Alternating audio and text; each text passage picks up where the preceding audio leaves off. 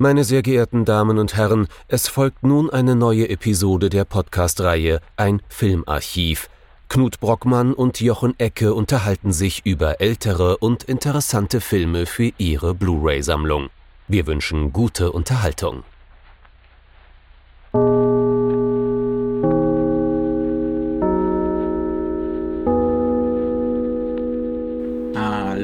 Hallo Jochen und hallo liebe Zuhörerinnen und Zuhörer zu einer neuen Folge von unserem Filmarchiv. Entsprechend der virologischen Lage sind wir weiterhin nicht in einem Ort. Das wird jetzt auch die nächsten Wochen wahrscheinlich so weitergehen.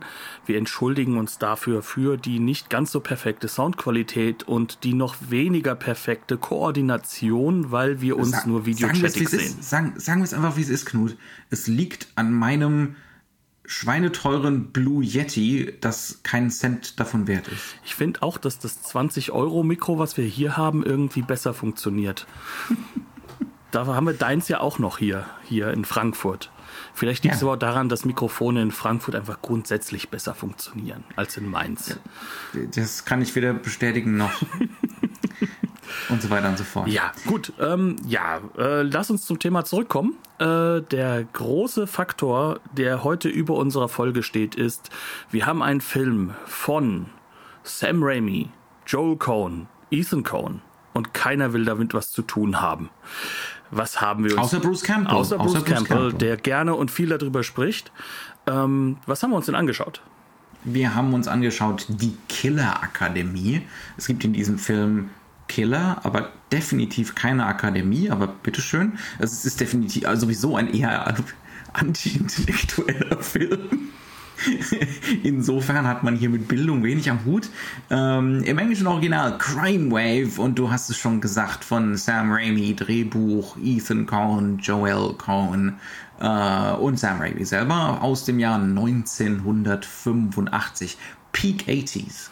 Und Peak Jugendsünde, aber nicht unbedingt deswegen uninteressant, sich mal drüber zu unterhalten.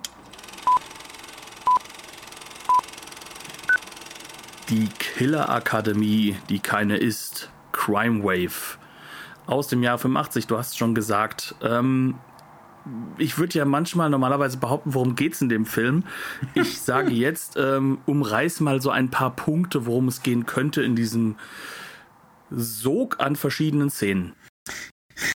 Es geht es geht tatsächlich so um eine, eine äh, Welle von äh, Straftaten, das kann man schon so sagen. Äh, da ist so ein, zum einen der Unternehmer Ernest Trent, gespielt von Edward R. Pressman, der sonst ja eher als Produzent unterwegs ist. Ne? Eine von seinen wenigen, ähm, einer von seinen wenigen Auftritten als Schauspieler. Der hat zwei Profikiller beauftragt, seinen äh, ja, Mitbesitzer, Firmenmitbesitzer mit dem Namen, wie hieß er, Donald Odegaard, gespielt von Hamid Dana, umzubringen. Dummerweise kriegt das seine Frau mit, so halb zumindest, aus dem Fenster. Äh, die schaut da runter, hat auch immer die äh, das Fernglas da liegen. Das ist Hel Helene Trent, äh, gespielt von Louise Lasser, die, glaube ich, mal mit Woody Allen liiert war bin mir relativ sicher. Ähm, und äh, also dieser erste Mord resultiert dann in einem zweiten Mord dieser beiden Profikiller an Trend selbst. Und äh, so nach und nach wird der gesamte Straßenzug, ich glaube, es ist, wo spielt das Ganze? In, in einer Traumwelt, in einer, in einer New York-haften Traumwelt. Nach und nach wird der gesamte Straßenzug in das Grauen verwickelt. Ne? Also Helene sieht äh, den Mord aus dem Fenster, daraufhin kommen die Killer natürlich zu ihr nach oben. Und dann haben wir noch sowas wie einen Protagonisten. also die Wirrnis meiner Zusammenfassung liegt nicht an der Wirrnis meines Gehirns. Das ist natürlich nicht unerheblich wirr, äh, Tag ein, Tag aus. Aber es liegt auch am Film selbst. Wir haben einen Protagonisten namens Vic Ajax, gespielt von Reed Burney. Sollte eigentlich mal ursprünglich gespielt werden von Bruce Campbell, aber die Protagonisten hatten da keine Lust drauf. Die wollten einen richtigen Star. also, die Producer also waren da ganz, ganz wichtig, dass da der, der, der große, mir vollkommen unbekannte Typ mitspielt. Der große Reed Burney äh, mitspielt. Das ist so der klassische oder der erste Coen Brothers Dweeb, ne? Leicht, mit leicht jüdischem Einschlag, der Jewish Dweeb, also so der, äh, das, das Hampelmännchen, ne? Das, äh, dass man aufs, aufs Leben nicht klarkommt, ähm, der anbandelt mit äh, einer schönen Frau und der hinterher hechelt ähm, und dann in diese ganzen Mordfälle und Gewalttaten, Straftaten verwickelt wird. Es ist ein Film, der ganz stark dominiert wird durch das, ja, also das zentrale, der zentrale Plotmechanismus heißt Zufall. Grausame Zufälle. Wenn einem das jetzt wieder so bekannt vorkommt, äh, auch das ist ja bei den Coens gerne mal Programm. Ähm, ja, ich, ich, ich weiß jetzt wirklich nicht, wie ich weitermachen sollte, weil ne, das Ganze hat noch so eine äh, erzählerische Klammer, äh, weil Vic Ajax ähm, den Film im Retrospektive so ein bisschen Film noir-esque erzählt. Er sitzt nämlich in der Todeszelle. Äh, er wird für die Morde verantwortlich gemacht, für diese Crime Wave. Er ist natürlich nicht verantwortlich dafür äh, und wird dann so nach und ne, wir kriegen es so mit so zum elektrischen Stuhl gezerrt und äh, ja, soll, soll durch Elektrizität zum Tode gebracht werden, was natürlich am Ende, wir sind wie immer der Spoiler-Podcast, äh, verhindert wird. Unter anderem äh, durch eine Gruppe von Nonnen, eine der Nonnen, die junge Frances McDormand. Also ich, ich könnte jetzt noch so ewig weitermachen, aber es, hast du was hinzuzufügen, was irgendwie mehr Sinn ergibt? Nein. Okay, ähm, versuchen wir den Film stattdessen mal so ein bisschen einzuordnen. Ähm, das ist Sam Raimis zweiter Film. Die meisten Zuhörerinnen und Zuhörer werden Raimi von Evil Dead kennen, Teil 1, Teil 2 von Dark Man, A Simple Plan, später von den Spider-Man-Filmen. Aber wenn man nicht der absolute Film-Nerd ist, Crime Wave hat man wahrscheinlich nicht auf dem Schirm. Du hast schon so ein bisschen angedeutet. Das liegt daran, dass Raimi und die Coens diesen Film enterbt haben. Und das nicht ohne Recht. Also ähm, der Film hat viele Schwächen. Also das ist jetzt auch mal so, man kann vielleicht einfach ganz kurz vorwegschieben, warum haben wir den Film ins Archiv reingenommen? Er lag im Regal und wir wollten ihn mal gucken. ja, ähm, also das ist so ein Film, das ist so ein Kuriosum, was man immer mal sehen möchte. Ne? So, oder was man immer mal hat sehen wollen. Sam Raimi, zweiter Film, aber warum redet keiner? Ist der wirklich so schlimm, wie alle sagen? Ne? Ähm, soll ja so ein äh, berühmtes Desaster sein. Und wenn jemand Desaster sagt, dann, dann stehe ich gerne mal auf, ne? auf der Matte. da bin ich immer zutiefst interessiert dran. Er ist ein Desaster, oder? Das muss man leider so sagen, ja. Also er ist definitiv kein Film, auf den man jetzt heute noch so richtig Lust oder Spaß dran hätte. Ähm, Och. Also ich war nie gelangweilt. Zu keinem Zeitpunkt, ähm, wo ich diesen Film gesehen habe, war ich gelangweilt. Äh, ja, also ich war immer interessiert, aber dieser Film ist ja so konstruiert. Also du hattest ja auch deswegen Schwierigkeiten, dich mit dem Film auseinanderzusetzen, da der Film ähm, im Endeffekt äh, komplett so gebaut ist, na, wie soll ich es ausdrücken, als sei er ein extrem langer Warner-Cartoon. Mhm. Und zwar wirklich das extrem. Ist ein extrem langes, Looney, eine lange Re Looney Tunes Nummer als Realfilm. Genau. Und wenn du das halt eben mal so siehst, dann kann der Film natürlich nicht die ganze Zeit funktionieren. Die Looney Tunes mhm. leben auch davon, dass es nach fünf Minuten vorbei ist und nicht 85 Minuten geht, weil 85 Minuten kannst du gar nicht solchen Dingen folgen. Und dementsprechend. Es sei denn, du bist fünf. Ja, dann geht das. Aber wie gesagt, das ist so ein bisschen der Faktor, der hinter diesem Film steht und der auch so ein bisschen das Problem offenlegt. Mhm. Ähm, er ist auf der einen Seite, will er einfach, egal wie, Spaß machen. Er will mhm. dich, egal wie, immer wieder neu äh, mit reinreißen, aber er gibt dir auch keine Pausen. Also er gibt dir mhm. keinen Moment, in dem er als Film halt einfach sich zurücklehnt und halt vielleicht auch mal einen Szenenwechsel klassisch erlaubt. Mhm. Das heißt also, dass du dich neu sortieren kannst. Sondern das alles, das nimmt dieser Film ja schon weg. Ähm, macht ihn das deswegen zum schlechten Film? Bestimmt auch nicht. Viele von unseren Hörern kennen ja mit Sicherheit auch äh, die ganzen Die nackte Kanonenfilme. Die funktionieren ja auch auf dieser Ebene, haben aber einen gewissen Rhythmus. Als Nummernrevue, ne? Genau. So als, ja, ja. Aber sie haben einen gewissen Rhythmus und genau das hat dieser Film nicht. Mhm. Woran liegt das Ganze? Zum allerersten Mal natürlich daran, dass äh, das ist ein Film von jungen Leuten. Äh, diese jungen Leute haben Riesenspaß und einen Riesenerfolg hinter sich. Mhm. Äh, zum einen Sam Mit Raimi. Evil Dead. Genau, Sam Raimi hat Evil Dead gemacht. Ähm, den er ja quasi als Studienfilm gemacht hat, gesagt hat, hier kommen wir machen mal was Cooles. Ne? Und dann darf man auch nicht vergessen, dass schon bei Evil Dead damals ähm, ja, im Kern äh, äh einer der Raimis mitgearbeitet, äh, einer der Raimis, äh, einer der Coens mitgearbeitet hat. Und die haben vor nicht allzu langer Zeit Blood Simple gemacht. Wahrscheinlich eines der besten Filmdebüts aller Zeiten. Man kann schon sagen, beides quasi sehr, sehr gute Filmdebüts. Und dann kommst du hin, du merkst, du hast Filme gemacht. Hast auch eine Menge Kohle eingespielt. Ne? Genau. Mit stolz geschwellter Brust und nicht zu unterschätzendem Ego. Und dann kommst du hier hin und sagst dir, okay, ich habe ja mit dieser Masche, dass ich erstmal das mache, was ich machen möchte. Und das sind bei beiden Regisseuren definitiv der Fall. Also sowohl den Coen-Brüdern als auch bei Raimi. Und dann machen sie das. Und plötzlich geht das mit einem Studio involviert und mit, ähm, ja, wahrscheinlich halt auch einfach noch nicht so diesen Wissen. Schauspielern. und dem, der Situation, dass, dass sie auch noch gar nicht hundertprozentig wissen, warum hat das eigentlich funktioniert geht's halt einfach gehörig schief. Aber nicht mhm. so, dass es uninteressant wird, sondern Eben. trotz des fehlenden großen lauten Lachens lächelt man dann doch gerne und häufig. Mhm. Lass uns mal so ein paar Beispiele rausnehmen. Also inwiefern ist der versucht der Film cartoonhaft zu sein und inwiefern ist es relativ deutlich, dass das so eine Mainline, so ein Direktanschluss an das Raimi und Cohen Gehirn ist. Ich würde aber schon sagen, so deutlicher Raimi als Coens, obwohl die auch sehr spürbar sind. Ich greife jetzt einfach mal zum Beispiel raus, der Mord, der erste Mord an Donald Odegaard. Da ist äh, einer von den beiden Profikillern, äh, der, äh, das, der, der nach dem Looney Tunes Schema, dem Prototypen Wiesel funktioniert. Oder? Würdest du mir zustimmen? Ne? Definitiv. Ne? Also, das ist ein menschliches Wiesel, auch in der Stimme, äh, mit verzerrter Stimme entsprechend.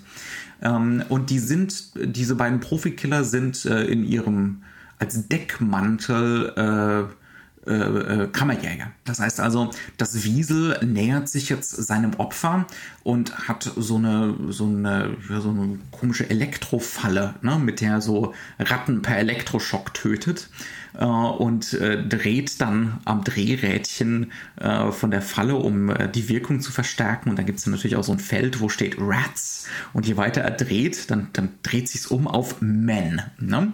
Ähm, das ist ein klassischer Looney Tunes-Effekt, so ein klassischer Gag. Ähm, das Ganze ist geschnitten wie so eine Evil Dead-Sequenz. Ne? So eine völlig irre Evil Dead-Sequenz und auch gedreht wie so eine Evil Dead-Sequenz.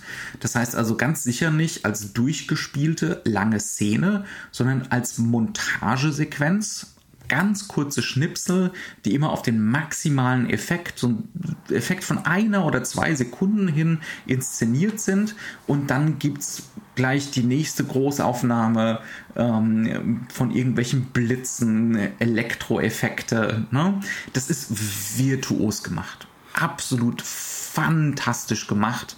Ähm, hat Rhythmus, hat Wumms dahinter, wirkt tatsächlich wie so ein lebendiger Cartoon. Wenn das jetzt nur diese Sequenz wäre, ne, das für sich genommen, würde man sagen, Wahnsinn. Der gute Mann hat es drauf, was so äh, es angeht, eine Zeichentrick-Ästhetik in Realfilm zu übersetzen, ähm, was das angeht, ähm, verschiedene ästhetische Optionen zu mischen, dass so ein Mock-Horror-Effekt daraus entsteht. Also die Figur kommt zum Beispiel aus der völligen Schwärze angelaufen.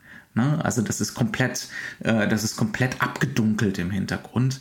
Ähm, also so eine richtig künstliche Schwärze, als würde er von so einer schwarzen Bühne rauslaufen und so weiter und so fort. Für sich gesehen absolut virtuos inszeniert, hat eine unglaubliche Geschwindigkeit, Rhythmus, Dynamik. Und jetzt bräuchten wir eigentlich als Publikum so einen Moment zum Durchatmen. Ja, wir müssten halt einfach auch einen Moment haben, in dem wir überhaupt das appreciaten können, was da passiert mhm. ist. Ne? Also, ja. dass wir so sagen mhm. können, so, wow, das war cool und jetzt weiter in der Handlung. Das Problem ist, er geht, die Handlung ist nur dafür da, um gleich in die nächste Sequenz dieser Art reinzuspringen. Mhm. Und das Ganze mit einem Tempo und diese Virtuosität, dass man da ganz, dass man auch gar nicht sich wirklich orientieren kann. Also wenn man sich mhm. mal vorstellt, Film besteht ja auch immer sehr stark aus Montage, aus Schnitt und damit ist das auch eine Form von Rhythmussetzung. Und mhm. Rhythmus funktioniert auf der Ebene, dass er sich natürlich auch irgendwann ändert. Also das ist ja so etwas, was man bei Musik recht ordentlich und recht gut einfach sehen kann. Wir haben ja. schnelle Passagen, wir haben langsame Passagen, wir haben Wiederholungen, wir haben Patterns, die wieder zurückkommen im Rhythmus. Das ist alles so drin in der Musik. Und hier haben wir eine Passage in einer Geschwindigkeit.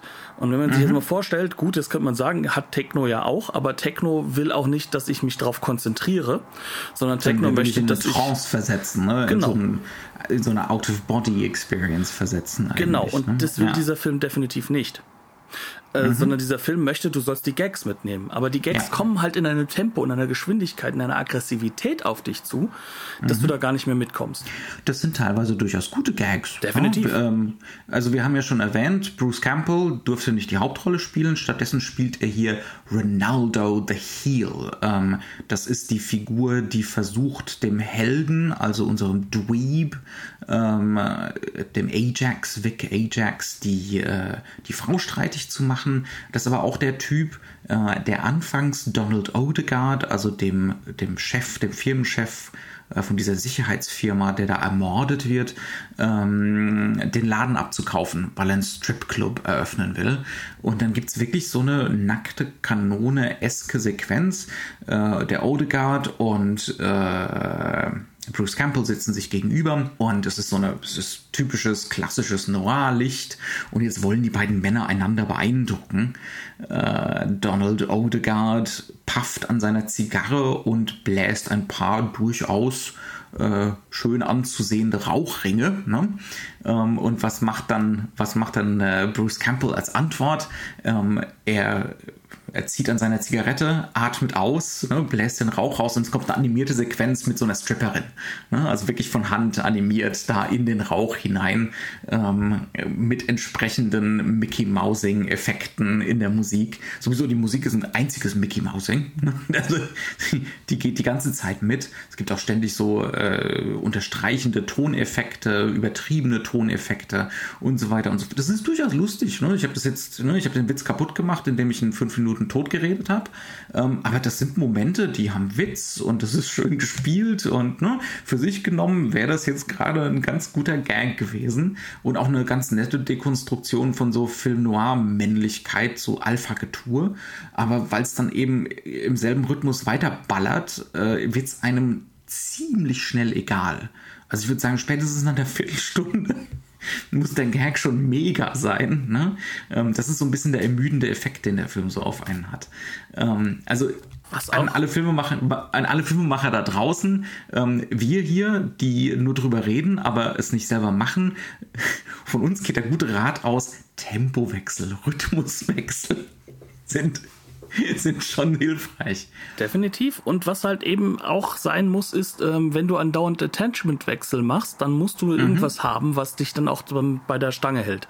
Genau, was dich interessiert an ja. den Figuren. Und, Und, wenn du dann zum Beispiel so eine Figur wie diesen Vic Ajax hast, ne, ähm, das, das Hampelmännchen ähm, als quasi Protagonisten, und wenn du den dann zum Beispiel charakterisierst als Honk, als Deppen, konstant, äh, ja, warum sollte ich mich dann um ihn scheren? Und alle Figuren sind so. Ne? Es ist so ein Kabinett, die auch haben auch typische Cohen-Züge, aber bei den Cohen kommt ja dann meistens trotzdem noch so ein feiner Humanismus dazu.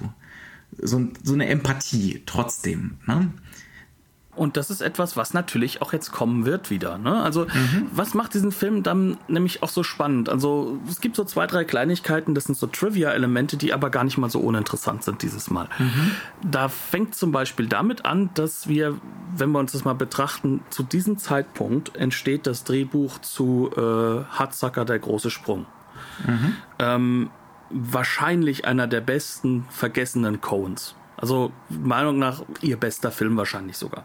Da, da, da, also zumindest derjenige, an dem ich bis heute am meisten noch immer habe. Ja? Steile Thesen bei ein Filmarchiv. Ja gut, ist ja, ich, es ist ja als ähm, subjektive Meinung gekennzeichnet. Mhm. Ähm, und da funktionieren genau die Dinge, die, die, sag ich mal, in diesem Film jetzt hier noch nicht funktionieren.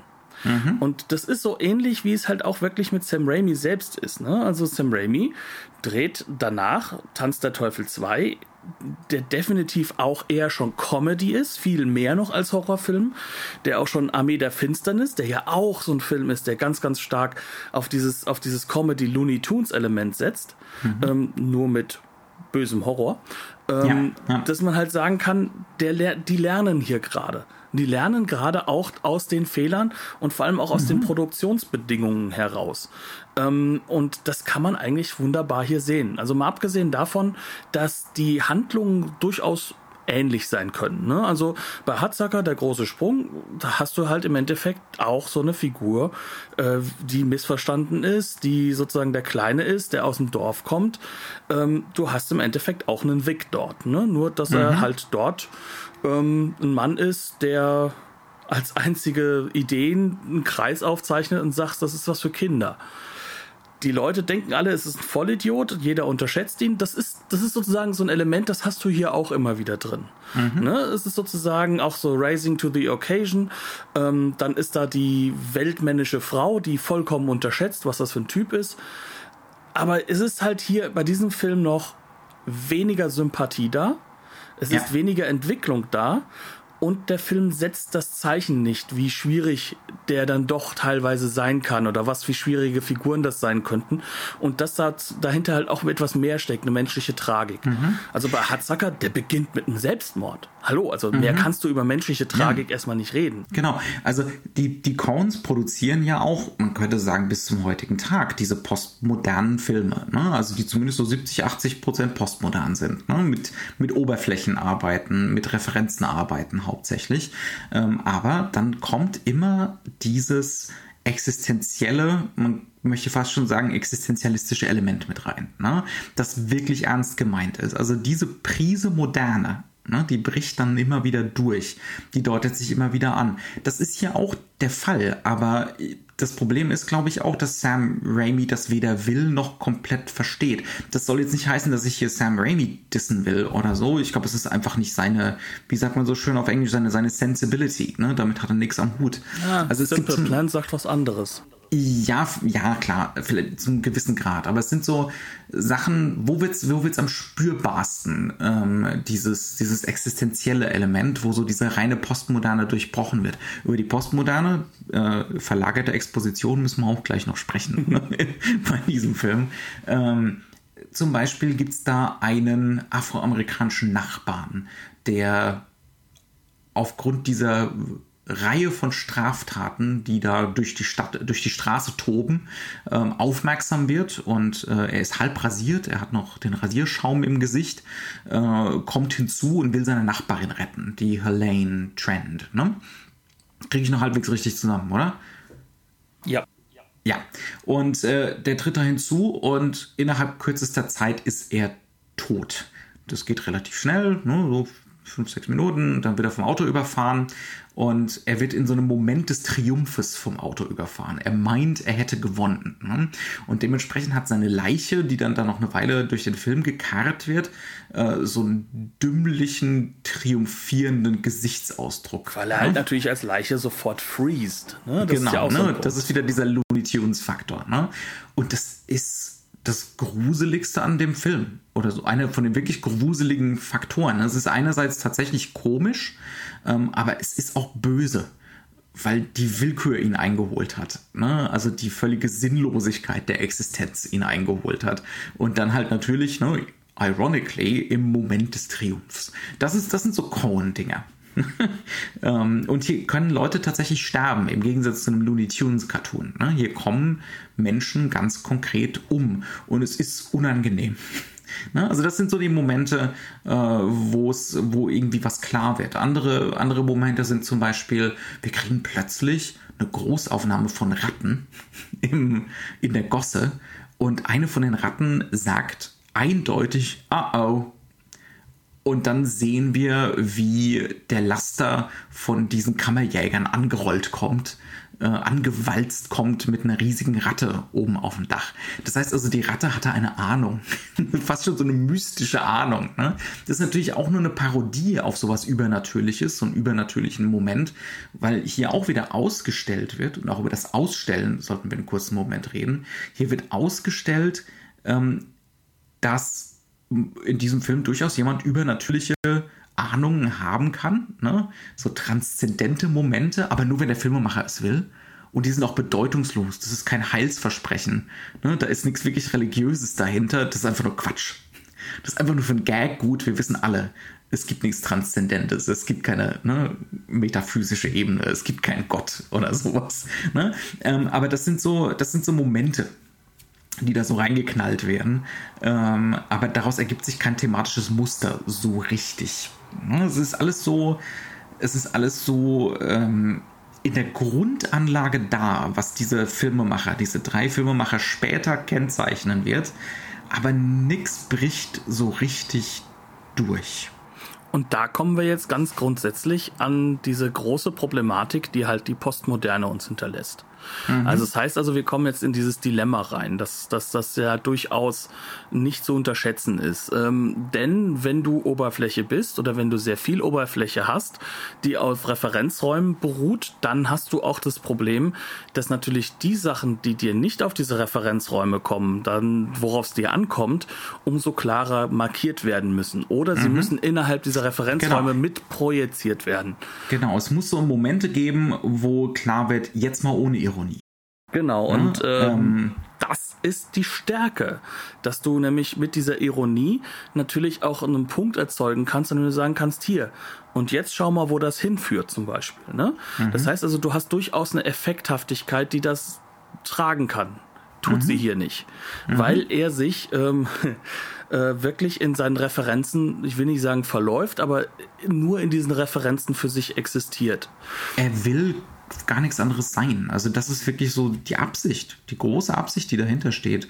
Ähm, was bedeutet denn hier Referenzräume und was bedeutet hier Postmoderne an diesem Film? Also zum einen will der Film, und das gelingt ihm sehr, sehr gut, äh, in dem Sinne ist er wirklich so Peak 80s, er will so eine Zeitlosigkeit herstellen. Also so, ein, äh, so einen filmischen Raum, wo die Ausstattung, die Klamotten, die Autos, die Ausleuchtung, nicht mehr zeitlich klar zu verorten ist. Ne? Also es gibt da Autos aus den 30ern, 40ern, die Kostüme sehen aus wie aus dem klassischen Noir immer mal wieder. Ähm, dann gibt es aber wieder ganz normale Autos aus den 80ern. Es gibt Produkte wie aus den 80ern. Ne? Ähm, also äh, es wird bewusst ganz hart dran gearbeitet, dass man hier so ein Gefühl hat von reiner Künstlichkeit. Das ist ein vollkommen künstlicher Raum, der nur aus dem Archiv hergestellt wird. Ähm, ne, ähm, und dasselbe gilt dann eben für Referenzen an die Filmgeschichte. Also der Film besteht im Prinzip nur aus Szenen, die man so und aus Figuren, die man so schon mal irgendwo gesehen hat. Ne, sei es jetzt in einem klassischen Noir oder sei es in einem Looney Tunes Cartoon.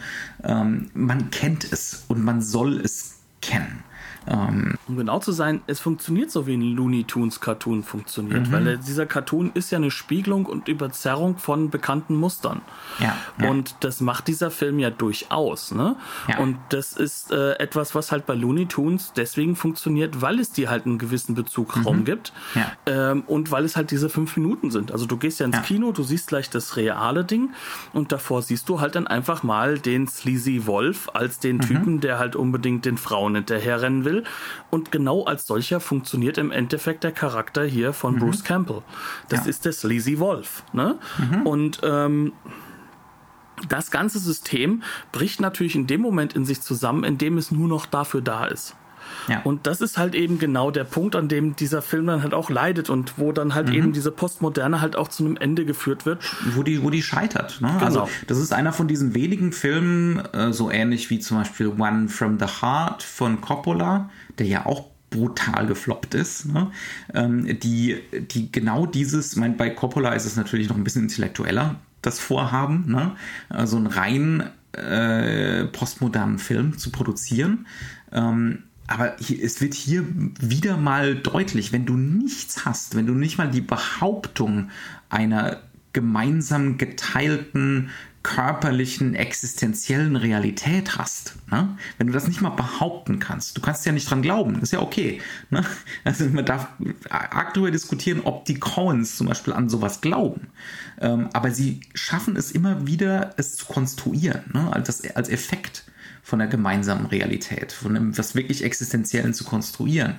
Ähm, wenn das wegfällt, dann hast du was, was was sich wirklich auf gewisse Art und Weise halt glitschig und glitzernd und rein oberflächlich anfühlt. Ähm, das sagt natürlich auch was über die Zeit, das sagt was über die 80er und das sagt was über die Generation Sam Raimi aus.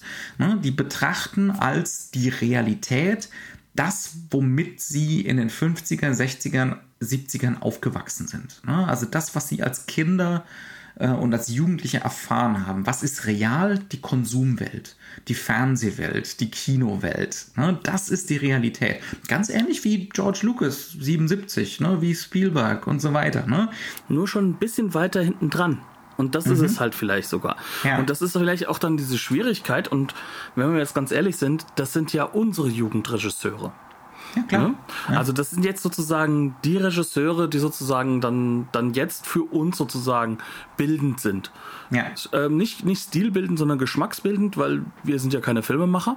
Aber Klar. genau das ist halt eben du. der Punkt, der da ganz wichtig ist. Und wir übernehmen oder haben auch etwas übernommen in unserem Aufwachsen, was dem ganz ähnlich ist. Denn äh, ich weiß nicht, wie es jetzt allen anderen geht, aber ich zum Beispiel habe sehr viel in Referenzräumen geredet. Das äh, war so eine Sache. Die Simpsons, äh, da wurde nur ein Zitat an das andere gehängt und damit hat man kommuniziert mit Freunden. Mhm. Ja, und immer noch ja. gerne mal. Ne? Ja, genau. Und ähm, nicht mehr ganz so äh, phrasenfest wie damals. Aber ähm, das, das, das ist halt so eine Sache. Wenn man das betrachtet, dann kann man auch sehen, wo kommt dieser Film her. Wo kommt mhm. aber auch zufälligerweise so ein Film wie Coens äh, Arizona Junior her der mhm. ja genau diese gleichen Aspekte halt auch drin hat und dem ist ja auch noch ganz, ganz deutlich an dieser Veritas fehlt, die sie im Erstling drin hatten und ja. der dann später in ihren Filmen auch wieder vorkommen wird, zumindest mhm. in den sehr guten.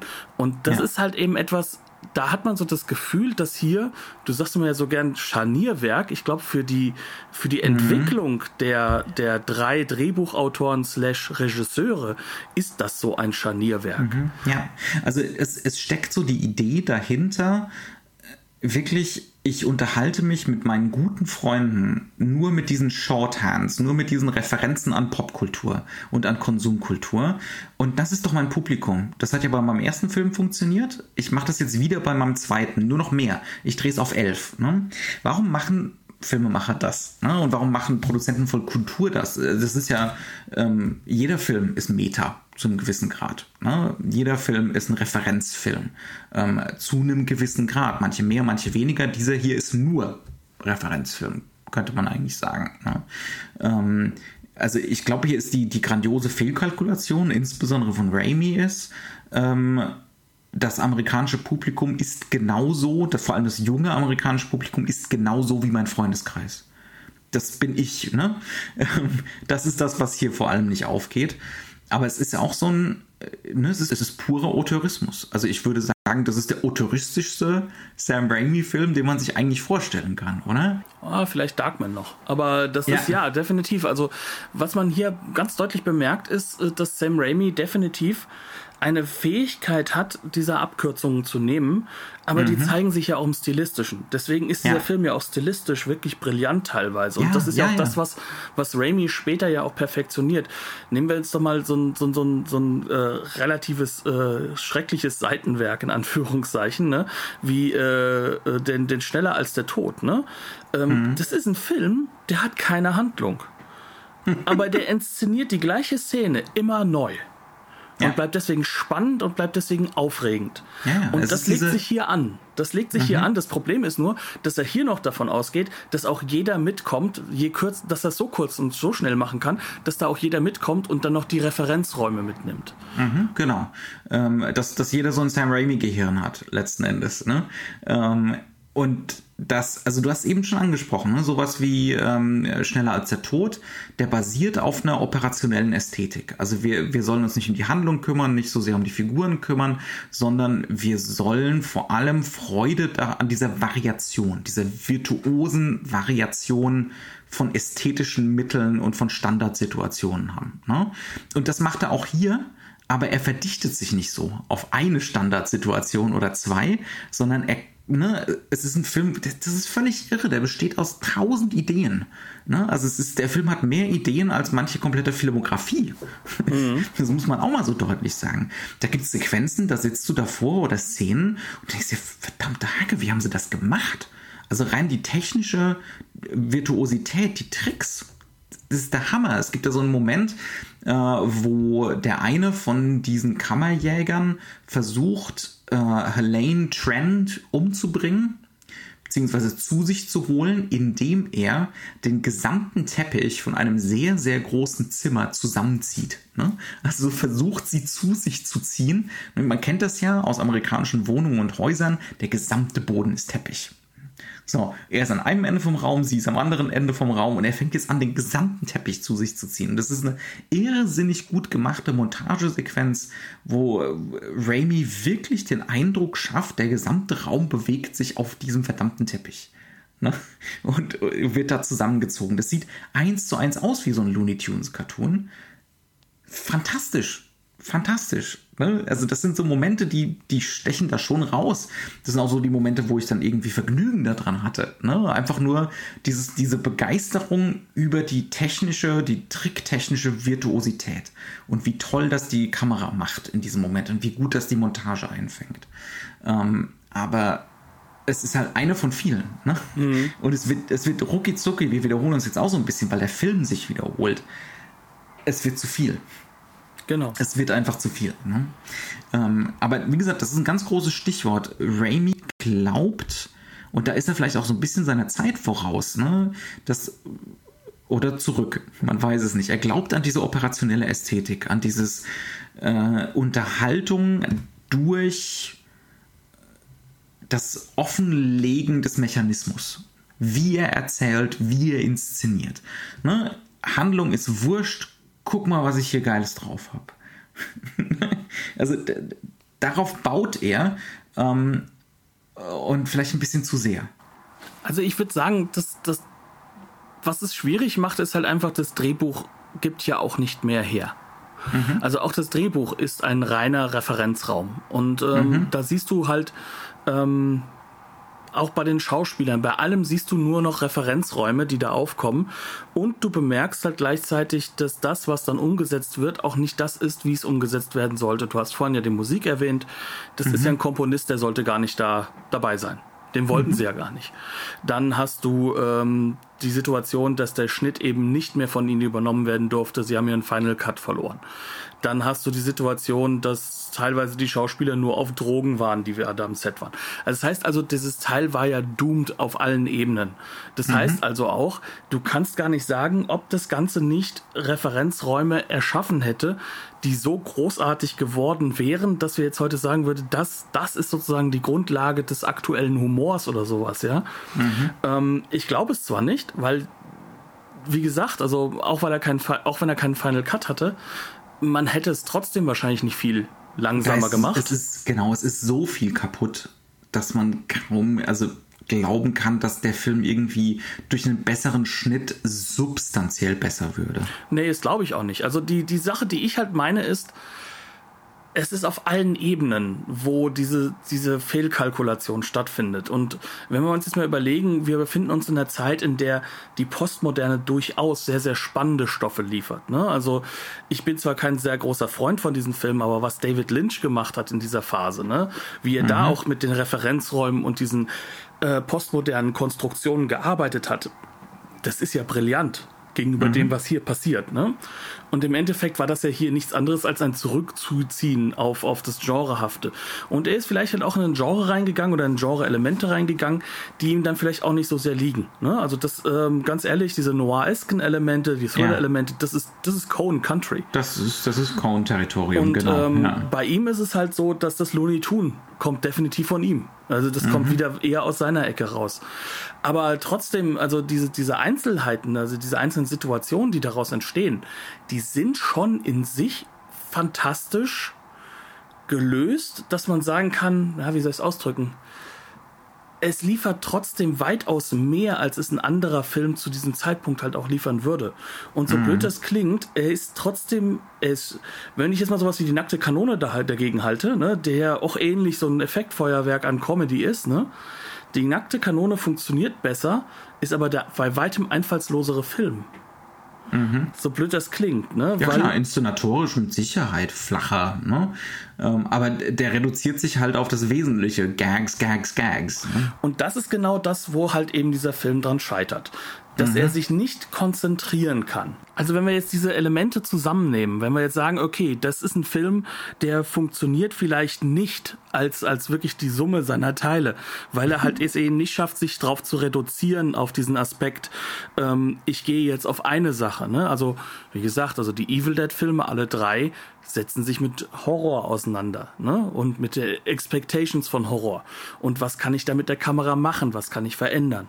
Und dann hast du auf der anderen Seite die Möglichkeit bei einem ähm, Darkman, dass es sich vor allem natürlich um diese Comic-Ästhetik handelt und das, was sie eigentlich mitträgt, was dahinter steht, hinter mhm. diesen Figuren. Halt gerade gegen diese lonely, äh, diese evil oder nicht so evil, lonely, rächermäßigen Typen, ne? Ähm, und dann hast du halt eben auf der anderen Seite jetzt hier einen Film, der eben sich nicht entscheiden kann. Mhm. Und wenn wir jetzt noch dagegen halten, was dann, sag ich mal, Raimis beste Filme gemacht haben, das ist dann ja doch, dass sie noch teilweise noch einen Layer hatten, der auch ein Kommentar war. Oder ein Kommentar sein kann. Und auch das ja. ist hier nicht gegeben. Und nochmals, also das, das Interessanteste ist, dass genau das, was hier nicht funktioniert, später in Hatzacker, Drehbuch von den drei Herren wieder. So Oder auch Racing Arizona. Ne? Ja, obwohl, da, da ist auch nur der halbe Schritt hin. Ne? Also bei Racing mhm. Arizona, finde ich, siehst du das halt auch noch.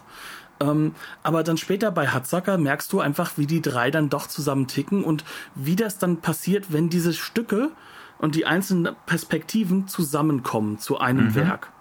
Und ähm, Hatzacker steht deswegen ja auch relativ eigen im Werk von den Cones. Ja. Ne? Also der ist ja und schon. Hier ist es eher noch so ein Autounfall zwischen zwei Parteien. Genau. Aber ein faszinierender Autounfall. Also, das klingt jetzt alles so furchtbar negativ. Das ist ein faszinierender Film. Definitiv. Also es ist gerade, es ist gerade filmgeschichtlich, äh, wer auch nur ein Funken Interesse an den Coens und an, äh, und an Raimi hat, der, das ist irre zu sehen, wie, wie man hier wirklich den Leuten zugucken kann, wie sie scheitern, wie sie aus dem Scheitern lernen, was sie daraus mitgenommen haben, weil danach lief der Laden ja. Ne? Wobei es einige Leute gibt, die auch sagen, wir hatten aber auch richtig Glück, dass wir danach überhaupt nochmal eine Chance hatten. Ne? Mhm. Ja, Und ja das insbesondere ist, Raimi, ist ja. klar. Der musste natürlich dann Evil Dead 2 machen, weil sonst hat er keine Option gehabt. Ne? Aber der lief. Mhm. Dementsprechend. Gut, ich würde sagen, wir sind an einem Punkt, an dem wir relativ aufhören können, oder? Ja, also ich meine, man, man könnte jetzt noch einzelne Momente aus diesem Film rausnehmen. Ähm, man, man könnte über Set-Pieces sprechen. Ich meine, der Film ist ein einziges Set-Piece. Ne? Ähm, aber man würde immer wieder zum selben Ergebnis kommen. Genau. Ne? Dass, dass, dass hier eine Unwucht drin ist. Und die geht einfach nicht weg. Und ich glaube, den könnte man fünfmal umschneiden und es wäre dasselbe Ergebnis. Insofern, ja, wir sind durch. Mhm. Definitiv. Ähm, wir haben die Blu-ray gesehen, die vor kurzem bei Koch erschienen ist. Äh, das ist ja eine von den berühmt-berüchtigten Mediabook-Veröffentlichungen. Ähm, sehr liebevoll gemacht. Also das ist so, da sind wir jetzt wieder wirklich so in diesem Liebhaberbereich. Äh, kein Major der Welt würde diesen Film wenn überhaupt rausbringen, wahrscheinlich gar nicht. Ne? Und erst recht nicht so liebevoll aufgemacht. Es gibt tonnenweise Extras. Äh, Sam Raimi und die Coens sind natürlich nirgendwo. Die Coens, die treten ja sowieso fast nie auf. Ähm, aber Sam Raimi will mit dem Film, glaube ich, echt nichts mehr zu tun haben. Ähm, aber dafür gibt es eine gehörige Dosis Bruce Campbell, der brutal ehrlich ist ne? und sehr unterhaltsam ehrlich in diesen Extras. Also insofern ist das auch ne, sehr erhellend, was da so mit drauf ist. Und das Master ist top. Also es ist völlig, ist völlig irre, äh, wie einem solchen, ne, wirklich marginalen Film eine solche Sorgfalt zuteil wird. Auch ne, insofern ähm, ja, kann man sich eigentlich so als, als Liebhaber und äh, als jemand, der Interesse an Filmgeschichte hat, wirklich nur drüber freuen. Vielleicht ist es aber auch genau das, weil es so ein marginalisierendes Werk ist, mhm. weil es so für sich steht. Und vielleicht, dass es deswegen so ganz, ganz spezielle Fans auch dafür gibt. Ja, ja. Also ist toll ne, ist, ist super, dass es sowas gibt. Ist eigentlich irre, dass es sowas gibt. Ähm, aber wir hoffen, dass es sich natürlich auch ökonomisch trägt. Mehr davon. Ähm, ja, ähm, und dazu gibt es noch ein Booklet äh, von Daniel Wagner zum Beispiel mit, mit schönen Informationen. Also an der Veröffentlichung gibt es wirklich rein gar nichts zu mäkeln. Äh, und das, ne, wie gesagt, wenn man, wenn man auch nur ein Funken Interesse hat, das ist schon faszinierend das muss einem nicht gefallen, selbst wenn man sonst die Cones mag und wenn man sonst Raby mag, aber es ist erhellend. Und so richtig langweilig war es ja auch nicht. Also nö, nö, man also kann den Film Zeitpunkt. definitiv locker mal weggucken. Ja. Man darf nur nicht erwarten, dass man wirklich ein Effektfeuerwerk an Humor hat, in dem man sich wirklich äh, lachend nur noch in der Ecke krümmt. Es ist halt einfach manchmal zu viel, aber mit, dafür mit, hat der mit Film Substanzen. Also ich kann mir vorstellen, das ist so ein Film. Hm der könnte mit Substanzen. Also nicht, dass ich äh, extensive Erfahrungen mit Substanzen hätte. Was? Du aber, trinkst kein Wasser? Das, aber, aber da kann ich mir durchaus was vorstellen, ja. Außerdem ähm, ist es halt einfach so, dass ein Film, da entdeckst du auch noch nach Jahrzehnten noch immer irgendwas, was im Hintergrund ist, weil er einfach zu ideenreich ist. Wie zum Beispiel Francis McDormand als Nonne Nummer 3. Ne? Genau. Alles klar. Ähm, bleibt uns nur, euch allen zu wünschen, dass ihr gesund bleibt und idealerweise zu Hause. Ja, dass ihr uns auch hoffentlich gewogen bleibt und äh, gesund genug seid, uns auch das nächste Mal noch zu hören. Ähm, dementsprechend ähm, passt auf eure Lieben auf, passt auf euch selbst auf und dann bis zur nächsten Woche. Bis dann.